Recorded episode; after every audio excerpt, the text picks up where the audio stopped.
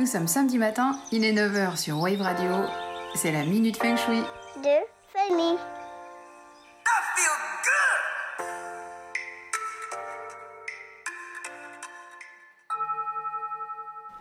Aujourd'hui, je vous parle du yin et du yang. Tout le monde connaît. Mais je voulais préciser comment elles se définissent et comment elles sont utilisées en feng shui pour équilibrer un lieu de vie. Concept né du Tao, le yin et le yang sont deux forces opposées en mouvement continuel qui interagissent et se complètent. Elles seraient à l'origine de tout ce qui se passe dans l'univers. Deux forces qui sont bien distinctes mais pour autant indissociables. Pourquoi? Parce que si on peut classer les choses yin ou yang, c'est uniquement en faisant des comparaisons. Je m'explique. Si vous comparez une balle en plastique avec une balle de tennis, la première est molle, donc de type yin, et la deuxième est dure, donc de type yang. Mais si vous comparez après la balle de tennis avec une boule de pétanque, la balle de tennis plus souple que l'acier deviendra dans ce cas de type yin et ainsi de suite. En fait, il est rare qu'un élément soit définitivement yin ou yang. Il y a toujours des subtilités et des nuances. Le yin et le yang sont deux énergies contraires qui se relaient sans cesse.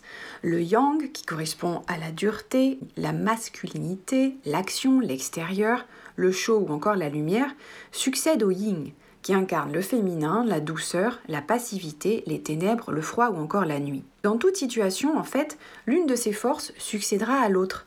Par exemple, dans la vie quotidienne, on alterne des temps de repos, yin, et d'action, yang, de retour à soi, yin, et d'extériorisation, yang.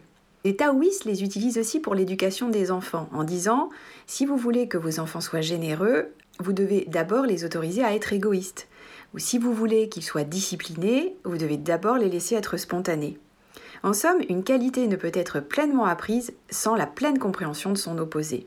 Quand ces deux notions sont en équilibre, c'est l'harmonie. C'est pourquoi on s'en sert en feng shui. Dans une maison, les pièces sont qualifiées de yin ou de yang selon leur fonction. Là où il y a de l'activité, du mouvement, du bruit, là où la famille se rassemble, ça, ce sont des pièces yang. Elles correspondent à l'entrée, la cuisine, la salle à manger ou le salon. La déco qui convient doit être en adéquation avec l'animation qui règne dans les pièces. Là, en l'occurrence, ce sera plutôt des couleurs chaudes, de la lumière naturelle, des grandes ouvertures sur l'extérieur, des éléments qui se veulent finalement accueillants, conviviaux et qui invitent au partage, comme une grande table, ou des canapés qui se font face pour ouvrir à la communication. Les chambres, euh, les bureaux, salles de bain, qui touchent à l'intimité, au calme, à la concentration ou au repos, sont des pièces ying. Là, on va privilégier le côté cocon, euh, les lumières douces, des matières soyeuses, des couleurs apaisantes comme le bleu.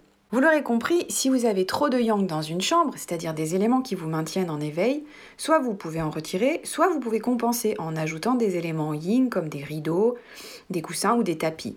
Une salle à manger trop yin, c'est-à-dire exposée au nord, sombre, avec des couleurs sombres au mur ou en déco, eh bien, elle pourra être rééquilibrée par un éclairage plus fort, des couleurs plus claires et plus joyeuses.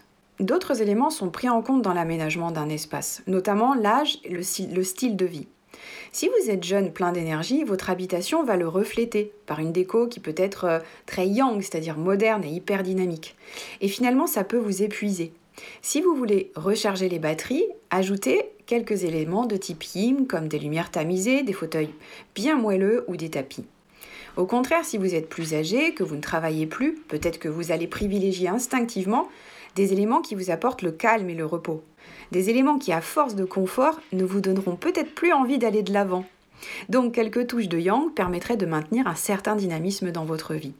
C'est ça le but du feng shui, c'est de trouver le point d'équilibre en fonction de votre personnalité et de vos besoins, et ainsi contribuer à votre bien-être. Sur ce, salut et bon week-end La minute feng shui de famille. Retrouvez-moi tous les samedis matins à 9h sur Wave Radio, podcast en ligne sur waveradio.fm.